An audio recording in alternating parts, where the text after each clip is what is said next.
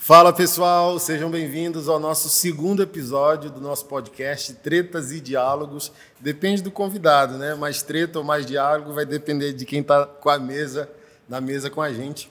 E hoje a gente recebe um, um amigo, tem nome de rico, Wesley Weniston. É isso? é isso. Seja bem-vindo, macho velho. Se apresente aí para nós. Pastor, que prazer. Prazer estar aqui hoje, prazer estar com o senhor, tá? Prazer estar com essa equipe, conhecer a tua estrutura, para mim é um prazer total. E a gente poder dialogar aqui e tudo. Gostei muito da sua caneca aí, só que tem um 13 nela, mas de boa. Gostei da caneca, a caneca dele tem um 13. Tudo Meu Deus, será que isso é político profético tá amarrado, né? mas gostei, gostei da caneca. Pastor, me chamo Wesley, sou aqui de Brasília. É, sou de uma região daqui de Brasília chamada Sol Nascente, que fica ali no, no, que sobrou da Ceilândia, né? A gente, eu sou filho de, de assentamento rural, de, de, de, invasão, e fui criado, fui criado ali até os 12 anos. Com 12 anos eu fui adotado por um casal de pastores. Adotado não, trazido para casa de um casal de pastores que fazia um trabalho parecido com esse de cuidar de gente. Então, esse, essas pessoas que cuidam de gente acabam me levando para dentro da casa dela. Então, eu que tive um pai muito ausente, que tive uma mãe que sempre trabalhou, e o pai é, alcoólatra, briga, mãe, dentro de casa, aquela loucura. Com 12 anos, eu sou levado daquele ambiente e levado para um ambiente de paz. Então, quando eu vejo um trabalho desse igual do senhor aqui, eu não me, eu, eu vejo a essência desse trabalho porque eu fiz parte disso, né? Eu vejo isso dentro da minha casa, dentro da essência, que um pastor, alguém se importou em cuidar de mim. Pessoas se importaram em cuidar de mim. E quando eu ando e eu vejo que pessoas estão dispostas a cuidar de pessoas, eu já admiro de cara. Então eu lhe admiro porque eu sei que o Senhor cuida de gente. E eu conheço um pastor que cuida de gente. Eu fui criado com um, né? Uhum. Do mesmo jeito que eu conheço um picareta, né? Porque eu fui criado até os 12 anos com um picareta, eu conheço um picareta e conheço um cara que é ama gente. É vivo até hoje esse pastor? É vivo, é vivo. É o seu pastor hoje? É o meu pai, meu pastor, meu amigo, meu camarada, meu tudo. Então, hoje a gente tem uma, uma relação muito boa, eu tenho uma relação muito boa lá em casa, né? Eu cuido da minha mãe. Minha mãe hoje mora aqui no Riacho Fundo 2, é, com meu pai. Meu pai, ao longo da vida, ainda não se converteu, mas veio tomando jeito, né? Jeito de de homem mesmo, de cuidar da casa e tudo. E aí um aprendizado, muito sofrimento que eles passaram, né? É, eu lembro que meu pai saiu da Ceilândia jurado de morte.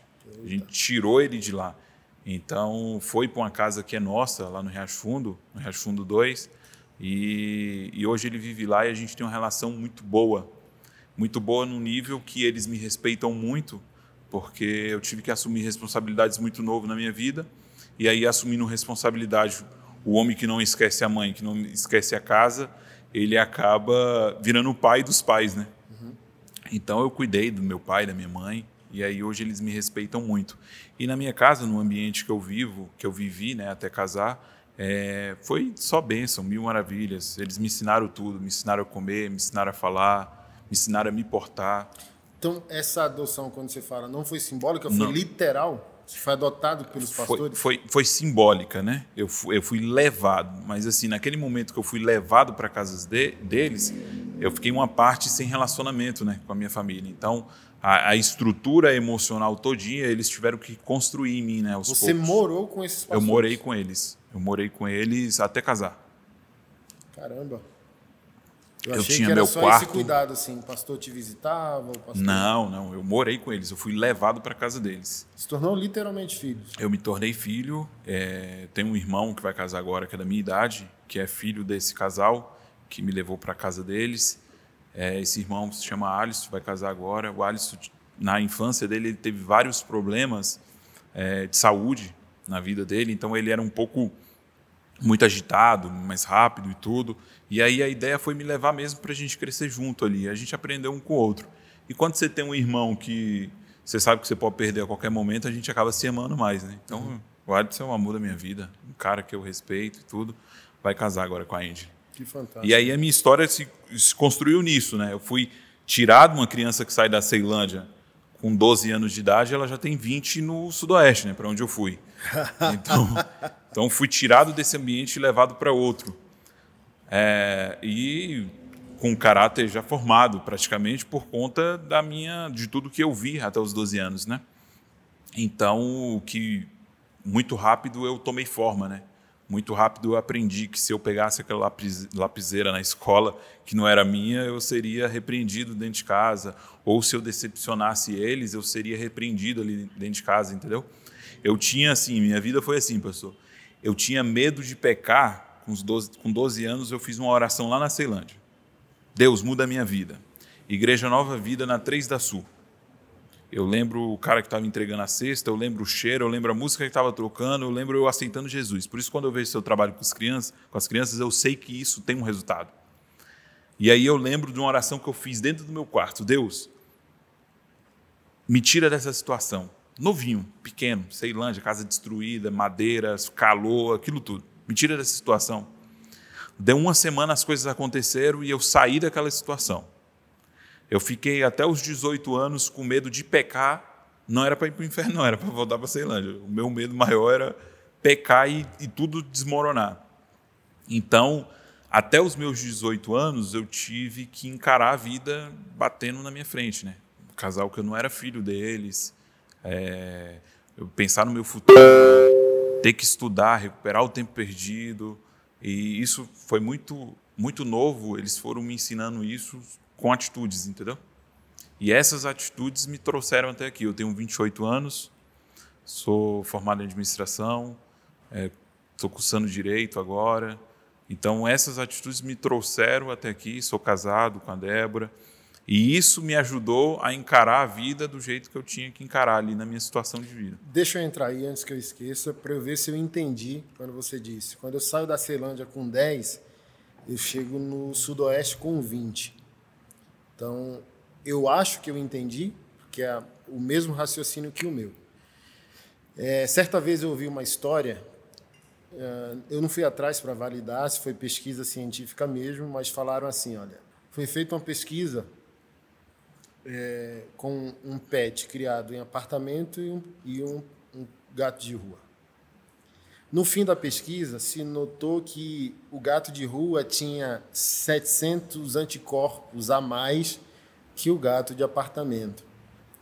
Então, é isso que tu quer dizer? O sofrimento, a orfandade, a periferia, a fome, a marginalidade da vida, ela é benéfica no aspecto de eu não tenho uma família funcional, eu não tenho o pai posicionado como deveria estar. A mãe que deveria me dar o afeto, ela também, além de lutar para me dar o afeto, ela está lutando para botar o pão na mesa.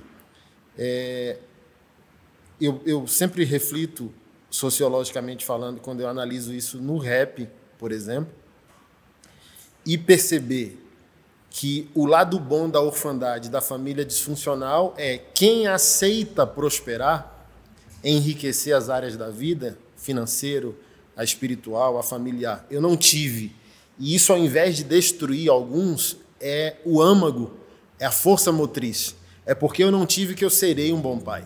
É porque eu não tive que comer que eu irei prosperar. Não para provar nada para ninguém, mas o tipo assim, eu aceito, eu não aceito que o meu futuro, cara, seja perpetuado a partir daquilo que o meu pai ou minha família não me deu.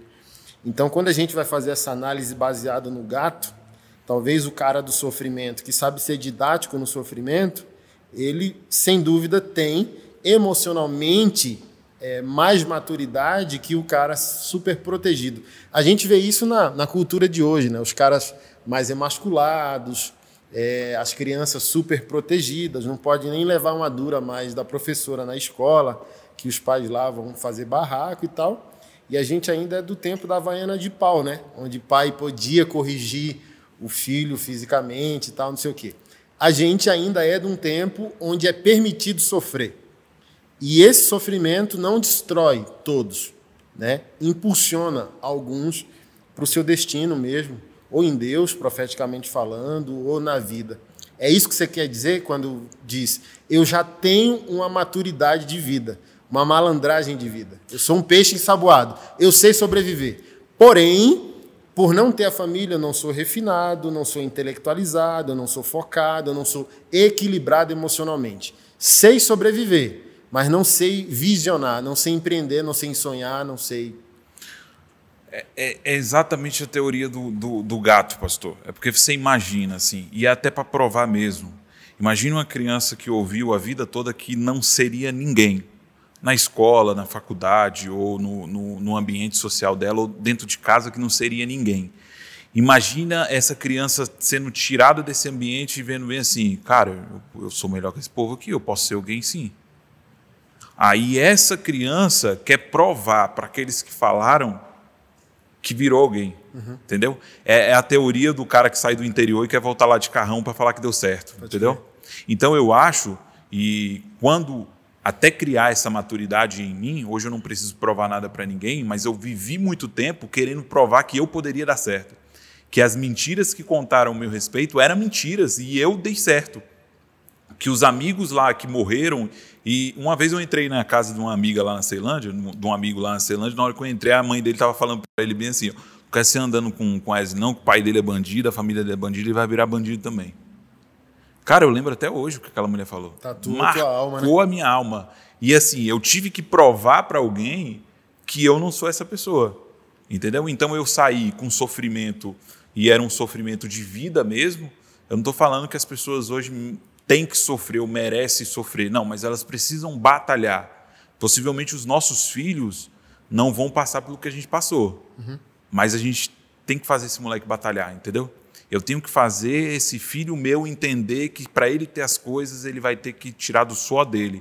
Porque depois ele vai casar, vai para dentro de casa, vai fazer o que eu fiz, olhar para um lado, olhar para o outro e falar: meu irmão, eu tirei uma mulher dentro de casa, agora eu tenho que sustentar ela. De boa, pode vir o que vier aqui, meu irmão, que eu mato e morro. Entendeu? Então a gente precisa ensinar isso para essa geração que não está podendo sofrer.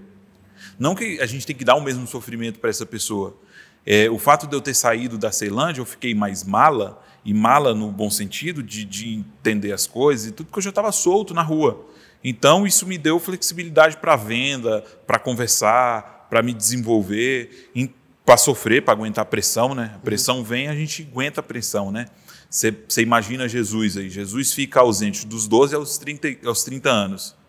Então, eu acredito que essa vida de Jesus não foi fácil. Eu acho que teve pressão entendeu? Uhum. Para ele suportar aquela pressão que viria. Sim. Eu acho, é um comentário meu. Mas o que faz o, o gato ali ter resiliência, que de, diferente do gato de casa, é a pressão que ele suportou, entendeu? O, o gato estava lá comendo o lixo e aí o anticorpos daquele lixo preparou ele, o estômago dele, para digerir qualquer coisa. Entendeu? Quando eu fui, eu e a Débora, a gente tem dois gatos em casa. É bem gay, mas a gente tem dois gatos em casa. Mas é dela, né? Dois gatos. Um é gigante, tudo. Todos os dois a gente pegou da rua. E quando a gente pegou e levou para o veterinário, o veterinário falou assim: não, lava, meu irmão. Isso aí não morre mais nunca. Dá uma ração boa que já era. Se fosse comprado, aí sim, aí vem com outra coisa. Mas esses aí, que nasceu aí pequenininho, que a mãe lambeu a placenta, ah, solta esses aí. Então, é, eu digo que todo aquele sofrimento construiu algo no meu caráter porque pessoas boas me direcionaram o bom, porque minha mente é mal, tá, pastor? Uhum. Eu estou aqui conversando com o senhor, mas a, a, minha mente é mal. Eu tenho que correr do mal todos os dias, uhum. porque isso vem de história, isso vem de casa, isso vem da Ceilândia. Então, eles me ensinaram a brigar com isso, entendeu? E aí. Te tornar consciente disso. Me né? tornar consciente disso, entendeu? Então, eu tenho essa, essa. Dentro de casa, eu tenho um irmão que tem a mesma idade que eu, entendeu? Então, todo mundo pulava da árvore. Na vez dele, ele quebrava o pé. Então, tinha alguma coisa de, de diferente, normal, porque a vida foi diferente para ele até ali. Mas tudo que eu vivi até os 12 anos me preparou para o que eu estou vivendo hoje. E aí eu já acredito em propósito. É, tenho muito amigo que está lá, que são, são, são homens e tudo, não conseguiram romper ainda. Então eu entendo que eu sou um privilegiado dentro desse propósito. Eu acho que Deus me chamou por um tempo para que pessoas que saíram de lá possam absorver algo de mim ou eu possa dar algo para essas pessoas. Então, Deus me preparou para esse tempo que eu estou vivendo e a Ceilândia fez parte disso, entendeu? A Ceilândia me ensinou isso. Hoje eu entendo a dor e o sofrimento de lá. Eu venho aqui no, numa estrutura igual a do senhor, me dá vontade de chorar. Porque eu sei que dá resultado. É diferente de, pô, será que vai dar certo? Será que. Eu sei que isso dá resultado. Deu na minha vida, mano. Entendeu?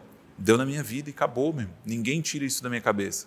Então isso me, me trouxe coisas boas. Ceilândia me trouxe coisas boas. E quando eu digo que eu saí de lá com 20, foi 10 anos à frente a nível de casca mesmo, de suportar a pressão que viria, que vai vir sobre o filho do rico, sobre o filho do pobre. Sim. O filho do rico, o filho do pobre, aqui em Brasília vive a mesma coisa. Se ele não passar num concurso, meu irmão, ele tem 50% dá, dá errado já. Ele já nasce com essa cabeça. Não, se tu não passar num concurso, tem 50% dá errado. O filho do rico sai da faculdade, vai trabalhar e não tem experiência, meu irmão. Aí não tem oportunidade de emprego. Entendeu? Ele fica ali na aba do pai. O filho do pobre sai da faculdade, vai trabalhar, não tem experiência, não dá para ficar na aba do pai, aí tem que ir para o subemprego. Vai para o McDonald's, vai para o Uber, tem que ir para o subemprego. Ou o cara tem uma, uma mentalidade ali que parte para o empreendedorismo, aí esse cara é legal. Agora, quando a gente fala de massa, quando a gente fala de todo mundo, meu irmão, essa cidade aqui cria, cria monstros. Essa cidade aqui não está criando meninos homens fortes, entendeu? O cara nasce em São Paulo, ele nasce pronto para a guerra. Uhum. Do rico ou do pobre. O, o, o, o, filho do rico lá vai assumir a empresa do pai. Vai ter que lidar com um funcionário, vai ter que ir para cima. O pai dele é um tubarão. Agora, aqui em Brasília, ela, a Brasília, por ser tão fácil a situação de vida em Brasília, a gente acaba nascendo meio fanta mesmo. Assim. É, o destino é esse. Baseado nisso tudo aí, que é a tua timeline, na tua análise, quando nasceu o Wesley ser político? Ser político não do ser político em candidatura, mas é, pensar politicamente e entrar no universo da política, assim. É, eu, eu, toda vez que a gente se encontra e eu sento, eu falo, ô louco, mano. Do tipo assim, é como se eu considerasse você um verdadeiro estrategista do xadrez, né? Sabe o que fazer, articulado, pensa rápido politicamente. E eu estou falando política como arquitetura social. Então, você tem um raciocínio ágil e rápido socialmente falando. Você olha para a cidade, você consegue desmembrar ela, é, coisa que para outra pessoa é mais lento. Quando que nasceu esse, esse Wesley é, político? Com 18 anos, professor, eu assumi um. Eu, eu fui trabalhar no salão com 14 anos de idade. Salão de beleza? Salão de beleza. Com 14 anos de idade, eu saía da escola e ia para o salão de beleza. E aí eu vou para esse salão de beleza e fico olhando ali meu irmão trabalhando, a mulher dele e tal. Estou esperando eles ali. Meu irmão da família original. Eu saí, o salão era na Asa Norte, e esperar passar, que eu saí do colégio para lá e estou observando. Virei para os meninos da minha quadra, a gente morava no Cruzeiro na época, eu virei para os meninos da quadra e falei bem assim, ó, eu pego o dinheiro lá que tua mãe para cortar o cabelo, eu corto teu cabelo, eu tô vendo. e aí a gente vai jogar Counter-Strike. aí os moleques, então beleza. Eu cortava o cabelo de todo mundo na quadra e ia jogar Counter-Strike. Eu entrei numa profissão que me teve contato dentro da Asa Norte com todo mundo. Com médico, com advogado, com polícia, com tudo. E eu comecei a atender essa galera. Começou a entrar muito político no salão. E eu comecei a atender esses políticos. Quando eu atendi esses caras, algo no meu coração falava bem assim: cara, tu pode ser um cara desse. Isso me encantou.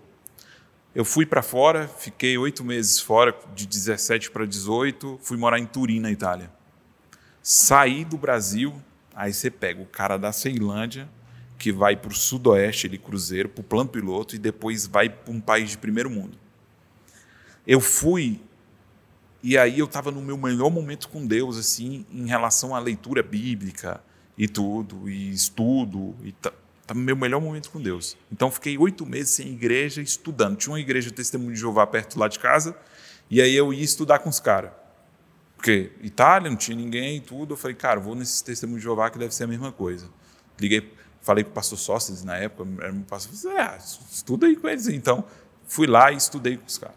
Então estava no momento assim. Quando eu volto, eu volto com dinheiro, porque eu juntei um dinheirinho, que eu cortava cabelo, o governo dava 300 euros, eu ganhava 700. Juntei um dinheirinho e tudo. 18 anos, comprei um carro e comprei o salão.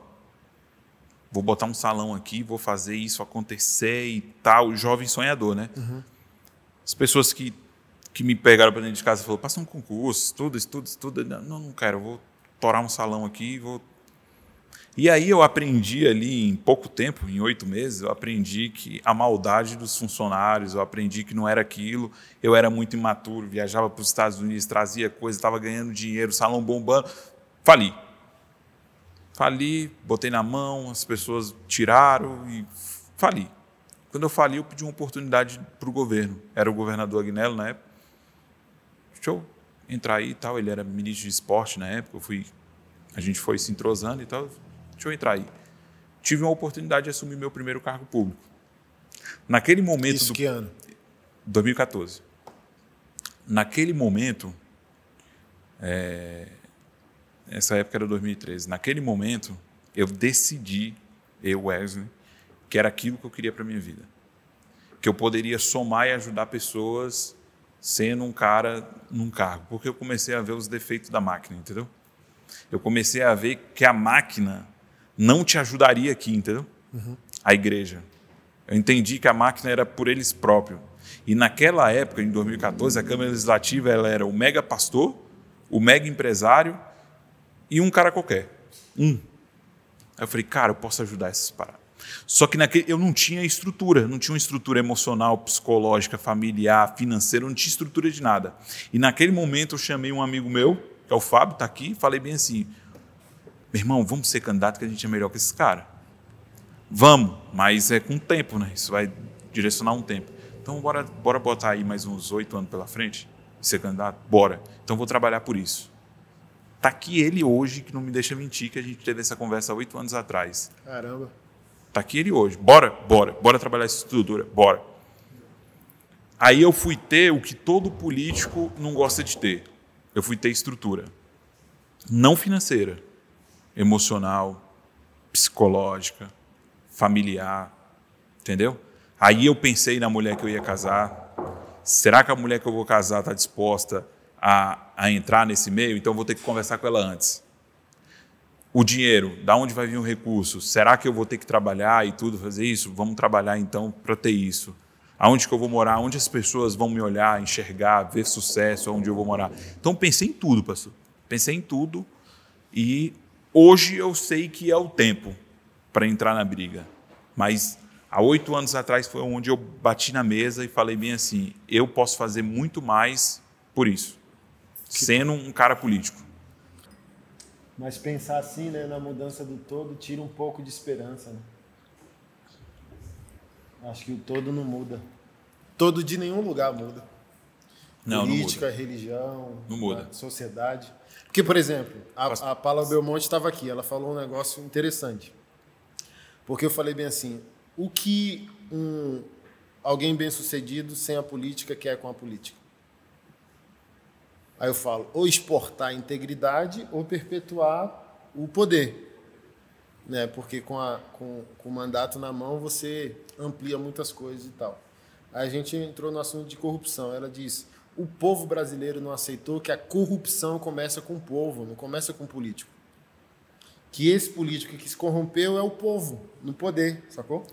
É, é, é do tipo ele, assim, ó, ele já é corrompido, né, esse é, político. É, é, prévia a parada dele. Porque uma coisa é articulação, né? Outra coisa é corrupção. Mas quem for honesto vai entender, cara, eu sou corrupto aqui no micro e só não tenho uma oportunidade macro. Mas deixa ela vir para você ver. Né? E o povo não aceita, a gente não aceita isso, porque a gente olha para o político, ah, por que, que a galera ficou decepcionada? Ah, o Bolsonaro me traiu no 7 de setembro. Um cara postou, vi um relato de um cara assim, ó, perdi a família, perdi irmãos, gastei uma grana, meu casamento está em crise, peguei um avião para ir aí achando que você estava levando a sério esse negócio. Quando você tem uma idolatria política, você tem um anseio por redenção. E no fim, a galera não crê no Lula, não crê no Bolsonaro.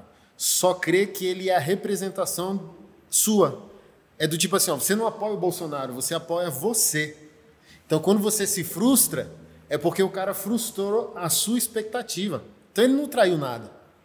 Ele traiu o que você quer que ele faça, sacou? Uhum. Então, quando você tenta virar esse espelho para a população e dizer bem assim, como que tá as tuas fidelidades micro aí, sacou? Porque do tipo assim, se eu te der o cargo político, do tipo assim, ó, aquele cara lá do Rio de Janeiro, né, um, um que é vereador lá, maluco, que fica enquadrando médico, polícia e tal, eu falei bem assim, cara, ou ele vai conseguir fazer alguma coisa legal, vão matar ele em breve, né? Aí ele, é, Gabriel Monteiro, né? Cara, ele chegou, olha só, a gente fala, pô, Lula corrupto, tal, não sei o quê. O cara enquadrou um monte de médico, um dormindo no carro e o povo morrendo lá na fila de Covid. E o outro, a outra tinha dado atestado, ou seja, ela não poderia trabalhar, ela estava de atestado, afastado seis meses.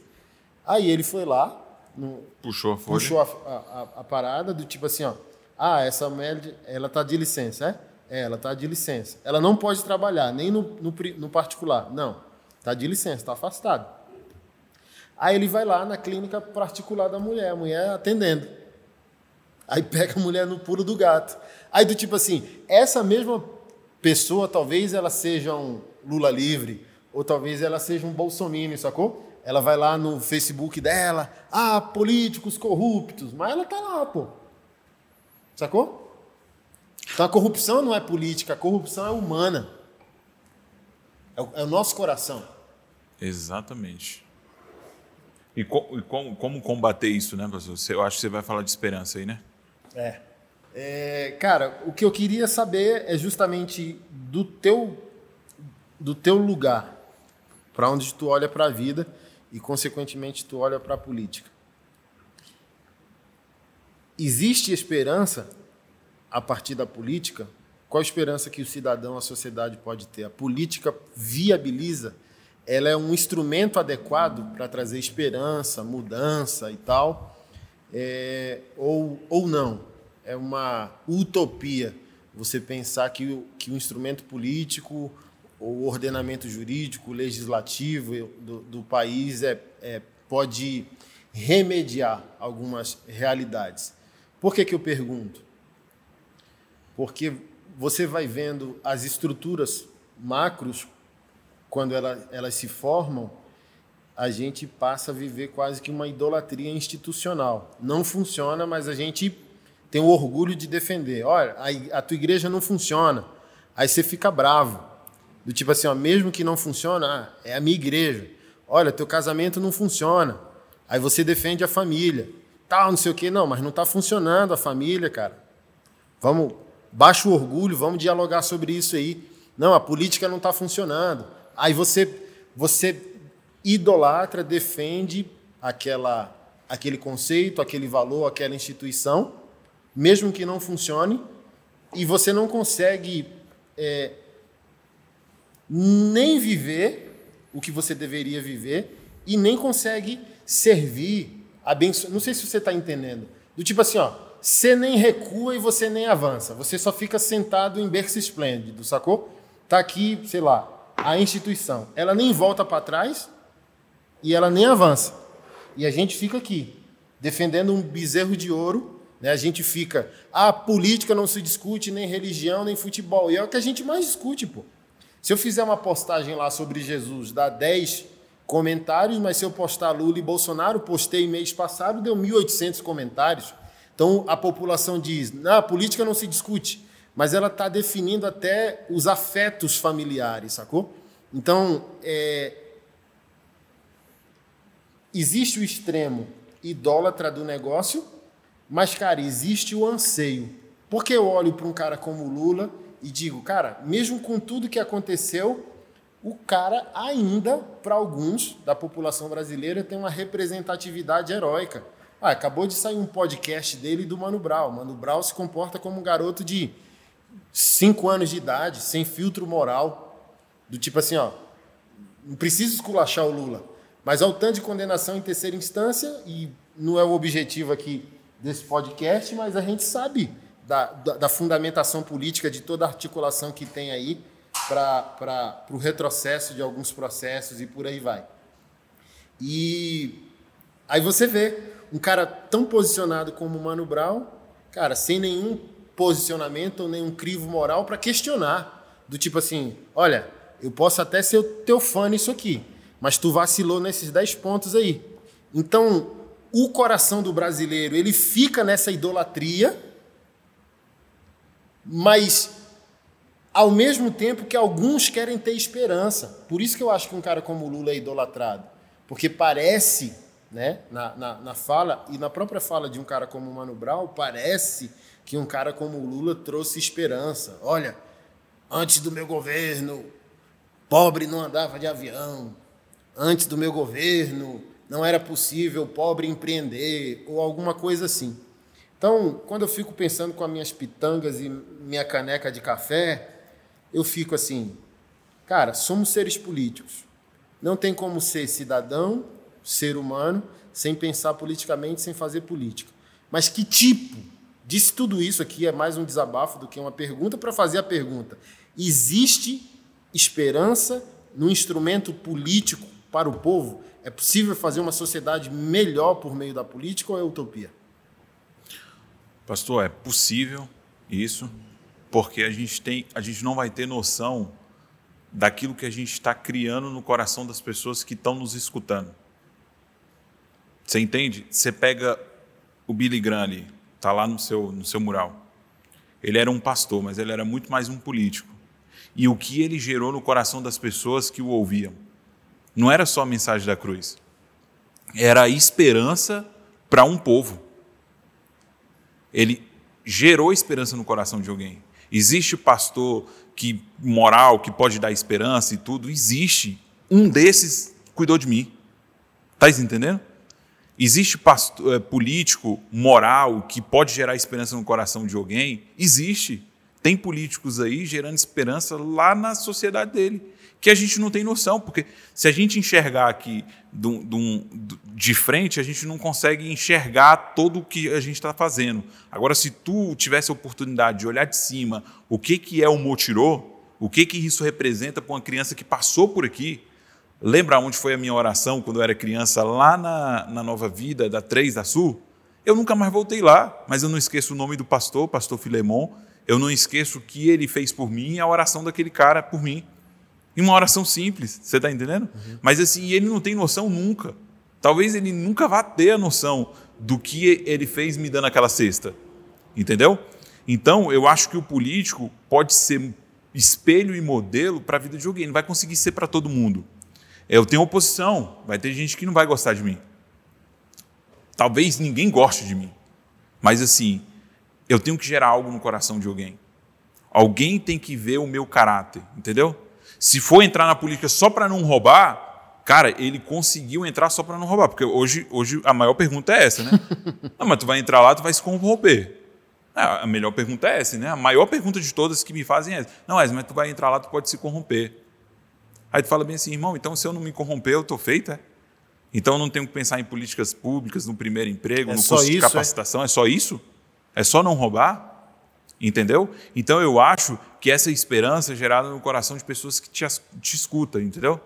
O Brasil todo pode estar falando mal de você, mas tem homem sendo formado, caráter de homem sendo formado enquanto te assiste, entendeu? E essas pessoas, talvez Cristo te chamou para essas pessoas, talvez para esse tempo, entendeste? Ah, o cara, o cara ganhou uma pessoa para Cristo só na vida dele toda. E ele ficou incomodado com isso, mas essa pessoa era o Big Bang, era o Big Bang. E aí, né? Como que você vai mensurar isso? Entendeu? Será que no céu vai ser tipo Rinodê, assim, marketing multinível, do que tu está fazendo? E se for? E se for contabilizado pelas tuas obras para aquelas Não, mas pessoas? Eu creio entendeu? que é. Porque do tipo assim, na consciência você evangelizou um. Mas esse um que você evangelizou é Billy Graham, meu amigo. Pronto. Então, do tipo assim, dizem alguns, né? Eu não fui atrás da pesquisa, que ele é o maior evangelista de toda a história do cristianismo ele falou para mais pessoas que próprio Paulo e o próprio Senhor Jesus. Em que sentido? Não da reverberação. Né? A mensagem de Jesus é a mensagem. Você assistiu o documentário dele na Amazon Assisti, Prime? Assisti, está louco. Pronto. A filha dele fala bem assim: Eu só sei que o meu pai pecava porque a Bíblia diz. e, existe esse cara, entendeu? Tu, tu, viu lá, não sei se passaram lá, não me recordo bem, mas eu vi na, na Amazon Prime, da Lei Billy Graham. Você, você... Não. Existe o que é chamado mundialmente de lei Billy Graham ou código Billy Graham, aplicado por líderes, é, estadistas ou políticos é, e pastores. A lei Billy Graham é a lei de integridade. É aquilo que eu sempre falo aqui, ó. A corrupção do político, ela é corrupção do cidadão. Então, não é a política que vai corromper, mas a política vai revelar corrupções. A gente teve uma aula ali na Escola Governe, que é a nossa escola de capacitação política para cristãos, é, você tem um problema sem a política, a política vai multiplicar por 10 ou por 100. Tipo assim, ó, você não tem caráter, com a política, a sua falta de caráter vai ser potencializada. Você tem problema com dinheiro, problema com mulher? Tem. Multiplica isso quando você estiver nessa mesa. E por que, que a lei Billy Graham, ou o código Billy Graham, é imitado depois da morte do homem de Deus? Porque a manutenção de uma integridade mínima potencializa qualquer outro tipo de integridade. Então, a raiz do código Billy Graham é nunca fique sozinho no mesmo ambiente ou num ambiente fechado com uma mulher que não é a sua. Só isso. É a raiz do código do cara. Porque, por exemplo, se eu sou político e deixei as crianças morrerem, ah, sei lá, de fome, mano, tipo, desviei o dinheiro da merenda. Tem contexto no Brasil, eu vim do Nordeste, eu passei fome até os 17 anos. Eu sei que o biscoito creme crack com a sardinha tal, era a minha única refeição do dia. E minha mãe ficava nessa esperança, filho, hoje não tem nada para comer, mas ó, vai ter a merenda lá. Pô, aí você lembra, né, mano, do cheiro. Eu sou grato a Deus, qualquer Qualquer coisa que eu faça, uma viagem, um café, dirigir um carro, vem a lembrança e a lembrança traz o cheiro do, do da lembrança, sacou? É... E você, como político, só vai dormir. Você não consegue. Sei lá, mano. Você só consegue dormir em paz se você já perdeu Deus, mano. Perdeu a consciência. Como que você pode dormir em paz sabendo que crianças estão morrendo, mano? Que a merenda escolar é a única refeição dessa criança. Como que você pode, no meio da Covid, gente morrendo, velho, e você desviar o dinheiro de, de hospitais de campanha, de respiradores e tal? Porque a, a sua e falta de é integridade, a sua falta de integridade micro, ela foi se potencializando de maneira indolor e você não foi percebendo. Ah, é só uma mentira, é só um desvio, é só um adultério, é só um rolê, é só isso, é só aquilo. Jesus falou que não é a raposa que destrói a vinha, mano, é a raposinha. É o filhote da raposa. A gente fala, ah, eu nunca vou trair minha esposa. Eu, por exemplo, sacou? Falo, cara, que rolê. Que eu falo bem assim, ó, rodei 25 países pregando o evangelho. Só a explicação que você tem que dar a 25 países sobre meu caráter já me dá preguiça. Pecar eu quero, mano, sacou? Tô com quatro filhos. Daqui a 20 anos, meus filhos desviados e tu ter que explicar para eles. Lancei livros sobre família. Imagina que rolezão. Então, não é que ninguém é bom e ninguém é mal. Todo mundo é mal, todo mundo é filho de Adão. Mas são esses códigos, mano. Se você crê que o seu instrumento de trabalho pode trazer esperança social, você tem que dar seus pulos, velho. E você só consegue, como político, se corromper em paz porque a corrupção já vem antes, mano. Já vem antes. Se eu não estou lutando para preservar, cara, o mínimo, a célula mínima da minha existência, que é a minha família, Cara, no bom português, eu tô cagando e andando, velho, para quem tá morrendo de Covid. Tô preocupado com a criança que tá sem merenda. Você vai comprar a mansão daqui a um tempo, quando o dinheiro esfriar, vai comprar um carro é, importado, um carro bom e tal, não sei o quê. E, infelizmente, como eu, eu disse no, no nosso bate-papo aqui, a, a, a, a, fidelidade, a integridade, o caráter é zombado na, na sociedade moderna. Então, do tipo assim, ó, eu sou pastor, mas não creio em pastor, mano. Eu sou evangélico e não creio na igreja. Olha que, olha que parece pessimismo, mas para mim é libertador. Eu creio em mim. Eu creio em mim. Como pessoa. E acredito que o seu raciocínio político é o mesmo. Do tipo assim, ó. Se política não vai bem, não vai bem porque eu não estou lá. Quando eu chegar, eu creio no que eu estou fazendo.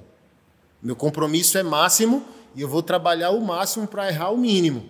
Como pastor, eu tenho a, a, a, o mesmo raciocínio que você. Do tipo assim, ó, eu não creio na igreja. Eu não creio na igreja, mano. Tô, e, e, e eu estou sendo direto aqui. Eu não creio na Igreja Evangélica Nacional. É uma instituição caída, falida, sacou? E a gente fica sentado nesse bezerro de ouro dizendo, CNPJ, ah, né? É, CNPJ, né? A organização, o organismo Pronto. não. O organismo é vivo, é a noiva de Jesus. Agora a instituição é uma piada. Sim. Pastor, uh, ó, ó só, um pastor dizendo, não crê em pastor. Na frente de outro pastor. Na frente de outro pastor. Porque olha só, qual é a minha tese? Para eu repassar a bola para a gente encerrar por hoje. A minha tese, depois desses 12 anos de pastoreio, 15 anos de ministério, é todo pastor é vagabundo. Ai, não concordo. Levanta a mão e apresenta as provas na mesa. Sacou? É, e a mesma, o político quer trazer ou devolver esperança para a sociedade, ah, todo político é corrupto. Ah, eu não sou. Prova, mano. Bota, bota a prova na mesa. É a, é a minha. Por quê? É, eu falei para vocês aqui antes. As pessoas chegam e dizem, cara, tu investe mais dinheiro no social do que na estrutura da tua igreja? É, mano. Essa é a minha prioridade. Então, você chegar para mim e dizer, ah, você, pastor não presta. Não, calma aí. Senta aqui. Deixa eu botar evidências aqui no, na, na mesa para a gente tentar, né? Então, cara, é um trabalho de base, né? As pessoas, como eu disse, não querem discutir futebol, nem religião, nem política, mas são os assuntos fundamentais que nos movimentam. Então a gente vai ter não só que acusar políticos, a gente vai ter que pensar politicamente e fazer política. Não dá para dizer, olha, todo pastor é vagabundo. Não, se levante como pastor e faça diferente. Ah, pastor rouba. Então se levante como pastor, não roube e invista em pessoas. Né? Eu acho que esse é o desafio de cada mesa de trabalho. O que a sociedade diz? Ah, eu não creio. A gente não tem que se ofender, tem que ouvir.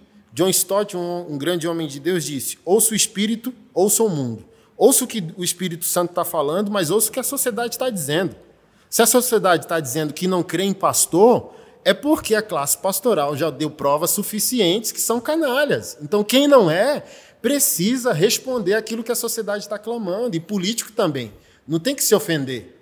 Tem que ouvir o coração da comunidade e dizer: beleza, vamos dialogar. Né? Faça suas últimas considerações, meu brother. O povo diz bem assim: Supremo é o povo, né? É. Supremo é Jesus, né? o povo se corrompe. O povo é sujeito mesmo a essas coisas. E aqui eu não falo tentando endeusar ou ser santo ou, ou, querer jogar isso na mesa aqui, até porque a gente não precisa, não preciso expor minha santidade aqui o tempo todo, entendeu? Uhum. Eu já fiz um monte de coisa de errado e sou sujeito à queda e tudo, mas hoje é aquele, é aquele rolê, né? Eu vou trair minha esposa, mano. Qual o rolê que eu vou ter que fazer para justificar Só a preguiça do arrependimento já faz o bingolim descer. Vou ter, que, vou ter, que, fazer um lobby. Imagina, eu vou ter que fazer um lobby com todos os meus eleitores e, e as minhas igrejas. Tu já pensou? Um lobby tá para chegar com a outra mulher lá e apresentar para todo mundo. Não, que, preguiça. Ser... Não, dá uma preguiça. Tô sujeito a isso o tempo todo. O tempo todo. Acabou, o tempo todo. Como é que eu faço para isso não acontecer? Meu irmão, estratégia aí de homem, porque para maldade a gente é bom e para se livrar da maldade a gente também é bom. O homem também é bom para isso. Então, pastor, eu acho assim, vou voltar na esperança. A esperança é essa mesmo, é de chegar lá e dar resultados, entendeu? E resultados relevantes. Ah, ué, você pensa em chegar lá? Penso. Um dia penso em chegar lá e dar resultados relevantes. Top. Pronto. Ah, vai ser relevante para quem? Aí, meu irmão, procure quem eu estou indo sendo relevante. Assim, no meu coração, eu estou sendo relevante para uma sociedade, para um povo, independente do que está incomodando, entendeu? Top. Nem que se, ah, se for é, não aprovar as contas do, do, do, do governo, eu vou estar tá lá só para isso, então, para ser esse carrasco aí. Porque a corrupção hoje, ainda mais em Brasília, pastor, o cara hoje ser corrupto é difícil em Brasília. Cara tem uma polícia qualificada, o cara tem um tribunal de contas qualificado. Não é mole, não. O cara vai ser corrupto ali nas emendinhas dele, chegar aqui, te apresentar uma coisa e achar que tu vai cair e tudo. É difícil. Essa corrupção é muito mais moral, entendeu? É uma corrupção moral do cara. De falar bem assim, não, do dinheiro voltar para a União e ele não poder te ajudar aqui porque ele não quer te ajudar aqui. Porque ele acha que não é relevante no número de votos que ele vai ter. Então, é, se for esse cara saudável moralmente e está lá, eu quero ser esse cara, entendeu? Top. Eu quero ter, ter isso, eu quero ter gente comigo, eu quero ter pessoas como o senhor que me puxa, ô oh, meu irmão, agora está na hora da gente conversar, senta aqui. se abre, chora. É, pastor, eu errei mesmo. Vamos, vamos recuar mais um pouco. Vamos seguir aqui, vamos para frente. O meu grupo, o meu grupo de amigos fala bem assim, meu irmão, tu tá, tá maluco, volta. E, e eu quero construir isso. Isso eu quero construir. Ah, mas pode cair, é melhor que sair disso e tudo. Eu não sei nem quanto é que um político ganha aqui em Brasília, pessoal. Eu nem nunca vi assim, salário de um deputado distrital. Eu acho que é o teto ali. Não é por salário, entendeu? Salário a gente tem, a gente faz nossas correrias no meio da rua, a gente consegue. A gente vai e vende nossas coisas, a gente consegue isso. Agora, é para expor algo para alguém, para que pessoas assim como eu vejam que há homens bons, entendeu? Uhum. E isso não tira o meu coração. Então, toda vez que eu vejo um homem, eu falo, cara, esse cara é bom, velho. Ele que não está no caminho certo, mas ele era uma máquina, ele seria uma potência, entendeu? Ele seria uma potência em qualquer lugar que ele entrasse. Porque se fosse para ser corrupto, pastor, o concurso que nós dois parar para estudar aqui, em dois anos a gente passa. Acabou. O trabalho que nós dois aqui fizer pra, de empresa, de abrir tudo, a gente consegue. A gente consegue. Deus me tirou da Ceilândia, lá do que sobrou da Ceilândia. Uhum. Eu consegui um monte de coisa na minha vida, não vou conseguir ter um trabalho, não vou conseguir ter uma empresa para sonegar um imposto, não vou conseguir ter um, um, um concurso para ser corrupto naquele concurso. Ah, a gente consegue. Então, assim, coloco o nome à disposição, vou lá e vou fazer um trabalho para fazer com que esse trabalho atinja, atinja pessoas dispostas a me ouvir e a querer mudança e transformação. E aí, se eu atingir 10 ao longo da minha vida, meu irmão, tem 10 pessoas que vão para o céu por causa de mim, ou que não vão para o céu, mas vão falar bem assim: Rapaz, eu conheci um cara que era homem. Top. Só isso. Top. Valeu, meu irmão. Foi uma honra recebê-lo aqui, tá? Obrigado. Seja a primeira de muitas aí. Vamos frutificar e glorificar nosso Deus aí. Vamos estar tá juntos sempre. É nóis. Um abraço. Tá bom, meu pastor. Valeu. Obrigado, viu, por tudo. Valeu, pessoal. É, em breve a gente anuncia aí o nosso próximo episódio, nosso próximo convidado e que vocês sempre sejam edificados aí em nome de Jesus. Um abraço. Valeu.